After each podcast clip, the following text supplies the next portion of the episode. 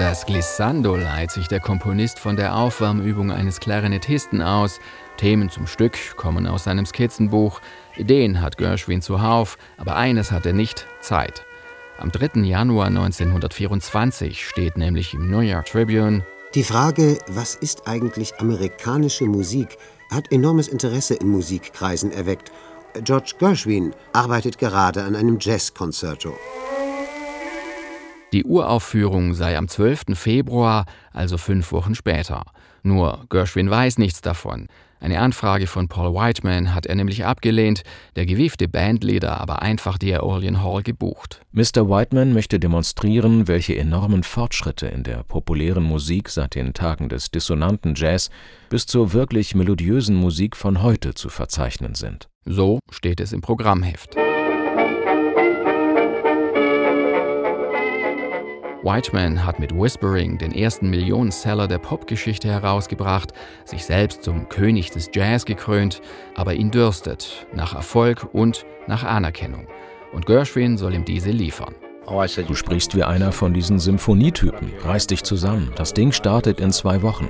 Du denkst doch schon länger darüber nach und musst doch ein paar Ideen haben.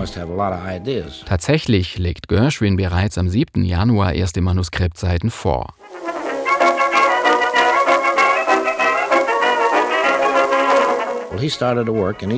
Jeden Abend brachte er eine Seite ins Palais Royal. Ferde Groffet orchestrierte die in der Nacht und wir probten das am nächsten Tag. Und ich kann ehrlich sagen, dass wir nur einen Schlag hinter ihm lagen. Wir waren bereit. Gershwin spielt den Klaviersolopart selbst, hat aber nur den Orchesterscore vor sich, versehen mit Anmerkungen wie Wait for not, warte bis dir einer zunickt.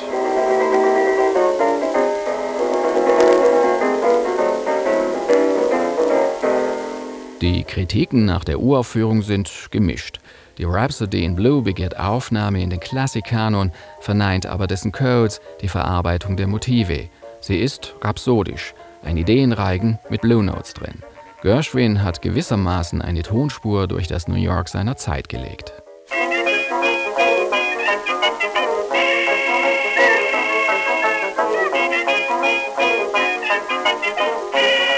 Ich hörte nicht nur mit meinen Ohren, sondern ebenso mit meinen Nerven, meinem Sinn und meinem Herzen. Formal hat der am 26. September 1898 in Brooklyn als Jakob Gershowitz geborene Sohn jüdischer Einwanderer aus St. Petersburg kaum studiert, dafür aber seit Kindertagen jedes Klavier virtuos traktiert, das ihm unter die Finger kommt. Und er saugt alles auf. Die Musik seiner jüdischen Vorfahren, Arnold Schönberg, Klänge von Debussy, Klavierläufe von Liszt, Romantisches von Tschaikowski und Dvorak, vor allem aber den Sound der Straße, Jazz und Ragtime. Gershwin repräsentiert gewissermaßen den musikalischen Genmix der USA.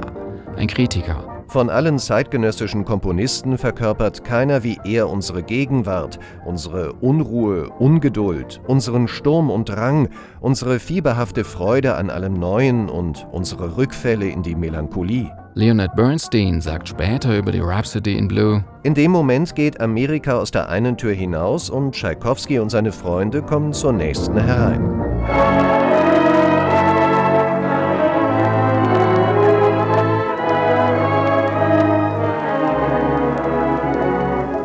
Mag es in der Ersteinspielung vom Juni 1924 gelegentlich klappern, aber das Whiteman Orchestra hat Drive, die Klarinette jammert klezmerisch, Trompete und Posaune quaken, wie man es im Jazz machte und mochte damals.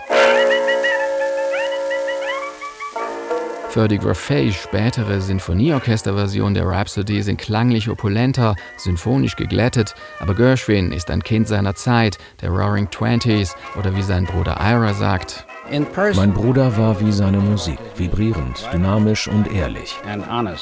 Chesterfield presents Paul Whiteman and his orchestra. George Gershwin wird mit der Rhapsody in Blue berühmt, Paul Whiteman mit ihr reich.